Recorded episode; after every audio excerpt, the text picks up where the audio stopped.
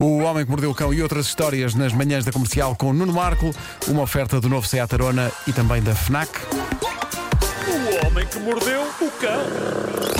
Título deste episódio: Histórias fofíssimas sobre serendipitipipi.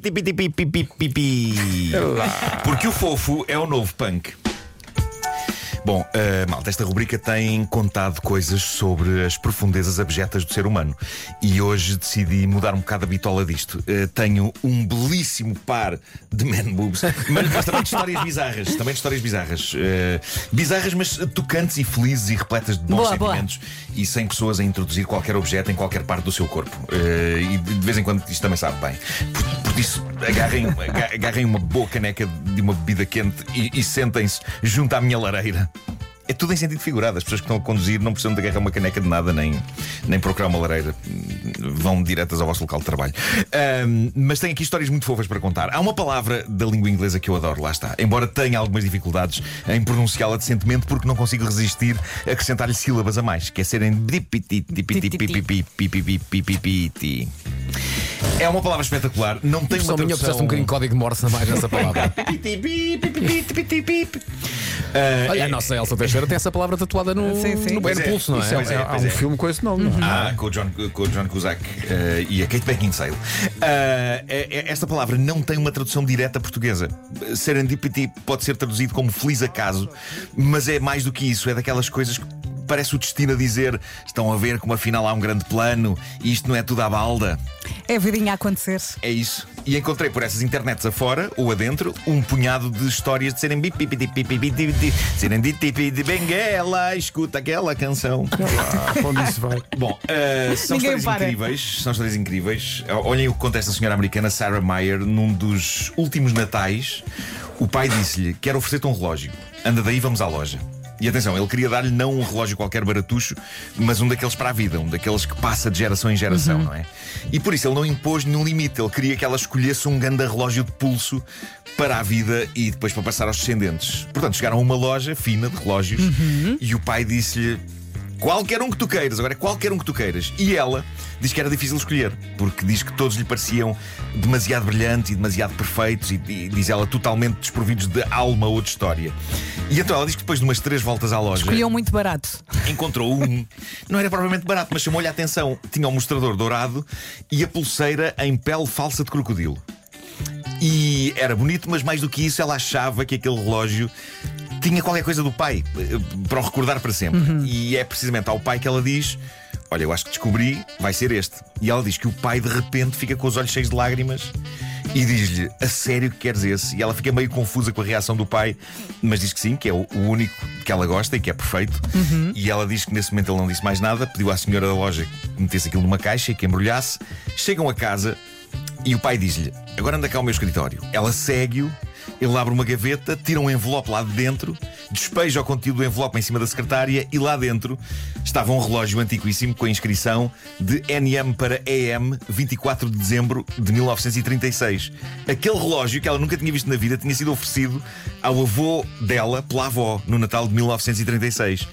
E era rigorosamente igual. Ah, então porquê que gastaram dinheiro? Ao que ela já não funcionava, já não funcionava, era muito velhinho. Já não funcionava, já não funcionava. Mas era rigorosamente igual ao que ela acabara de escolher na loja para lhe Oh, dar. lindo! Incrível, incrível. E agora tenho mais uma, esta de uma outra senhora americana, Heather Avrileski. Aos 34 anos de idade, ela estava numa espécie de um beco, porque tinha acabado uma relação há pouco tempo e não sabia o que iria acontecer a seguir, mas tinha a sensação de que não ia acontecer nada de especial, por uma razão. Ela descreve-se ela própria como uma adulta que ainda usa as rodinhas de treino, como aquelas bicicletas, que ao início são triciclos, não é?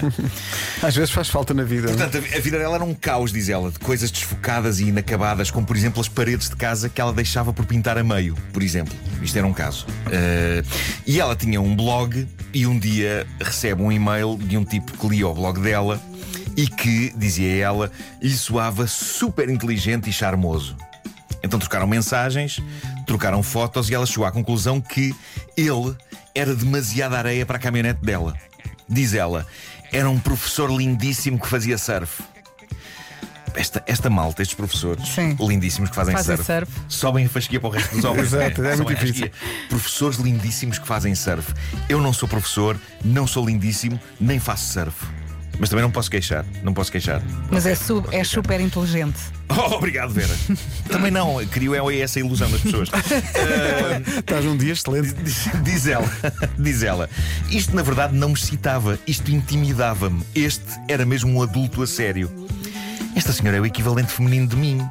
Primeiro, primeiro no meu caso, está sempre a sentir-se intimidado. Esta pessoa é demais para mim, o que é que eu faço? Como posso fingir que sou super incrível? Mas lá está, também não posso queixar, as coisas correram bem. Mas eh, ela continua, ele- e ela diz: Ele intimidava-me, mas quando ele me pediu o número de telemóvel, eu dei-lhe. Ora, o que é que aconteceu no dia seguinte? De facto, o telemóvel dela começa a tocar. E ela pressentiu que era ele. Mas o seu despiste tradicional lixou tudo. Diz ela: Eu não conseguia encontrar o telemóvel na minha mala. Mexi as mãos desesperadamente pelo meio de um oceano de faturas velhas, moedas soltas e pastilhas em decomposição. Ai, os nervos. Esta mulher sou eu. Esta mulher sou eu. Esta mulher sou eu. Eu ouvi essa canção. Sim, sim. Diz ela que enquanto o telemóvel tocava e ela desesperadamente o procurava no caos, ela só imaginava o professor surfista sentado numa cadeira super sofisticada, num apartamento super elegante, à espera que ela lhe atendesse o telemóvel.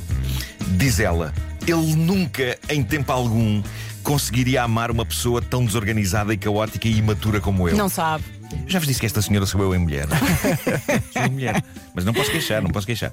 Bem, portanto, cai em cima, nesta altura, uma mistura de desespero e profunda tristeza e falta de esperança. E isto enquanto continua a remexer na mala. O que é que ela encontra então dentro da mala? Encontra um daqueles bolinhos chineses da sorte, perdido no meio do caos. Sim. Já velho. Daqueles que têm uma mensagem dentro. E ela sente-se impelida a abrir o biscoito e a tirar de lá o papelinho de dentro. Está aqui o meu destino. E o papelinho diz o seguinte: Descansa que vais ser profundamente amada. e nesse momento o telemóvel para de tocar. Mas ela, estranhamente, está com uma súbita calma e paz de espírito por causa da mensagem no biscoito. Ora bem, a, a chamada telefónica era dele, de facto. Era a primeira chamada dele desde que ela lhe tinha dado o número. E ela deixou o telemóvel tocar e não atendeu. O que é chato, mas caramba, não é o fim do mundo, acho eu, não é? Mas se calhar Eu ele ficou ainda que- mais entusiasmado. Talvez Ai, ela não eu, atende. Eu acho que atender logo soaria demasiado ansioso. Mas quem sou eu para dizer isto? Eu ao primeiro toque da pessoa porque me apaixonei já estava. Estou senhora, viu, boa tarde. Eu vou, eu vou. Onde é que queres? Eu vou. Ora, FIFA, É. boa tarde. Se há forma de atender o telefone, alguém que se ama. sim, Ora, sim. estou senhora, boa tarde, Ora, boa teleseguro, tarde. ok, teleseguro. O que, é que, o que é que vai desejar? Diz ela, ah, diz ela, a verdade é que o bolinho chinês da sorte tinha razão. O professor surfista, que eu imaginei como um deus, era afinal um tipo normal, com as suas normais inseguranças Claro. e normais falhas. Confirmando a mensagem do biscoito, estamos casados há oito anos e temos duas filhas. Incrível. E são opostos correspondentes. E, e ela termina esta história a dizer: A mensagem do bolinho da sorte não foi o que nos juntou, não selou o nosso destino ou convenceu o cosmos a atribuir-me um professor surfista lindo. O bolinho da sorte ensinou-me que se eu escolhesse olhar para mim como alguém digno de ser amado, eu iria ser amada profundamente. É isso ou ligar para a pessoa? Mesmo com as paredes de casa paradas de pintar a meio. Ah, sim, desculpa. Não, é isso ou ligar para a pessoa e dizer: Ora, viva. Ora, dia." viva, boa tarde. Como... Estou sim, ora, viva, boa tarde. Assim muito rápido. Serendipity. Serendipity, Benguela, escuta aquela canção. Está mesmo feliz o Marco. Que maravilha. O Homem que Mordeu o Cão é uma oferta do novo Seat Arona e também uma oferta FNAC para cultivar diferença e novidade. Mordeu o cão. Investiste tudo eh, nesta edição e eu estraguei-te a última frase. Que, Não, que não, besta, não. que besta insensível. Peço Oh, desculpa. ok, sim, estragaste. Estou, Faz outra eh, vez. Os meus Mas- sentimentos estão feridos e irei abandonar este estúdio desde já e, e atirar-me Não, para mas a logo à frente tarde. de uma Mas viatura. espera, mas há- isto, isto tem solução. Que eu logo à tarde vou-te ligar e dizer: Nuno, ora viva, boa tarde. Ora, viva, boa tarde. E vai tudo ao sítio. Vamos ao essencial da informação. São, deixa-me ver, 9 horas, 1 minuto.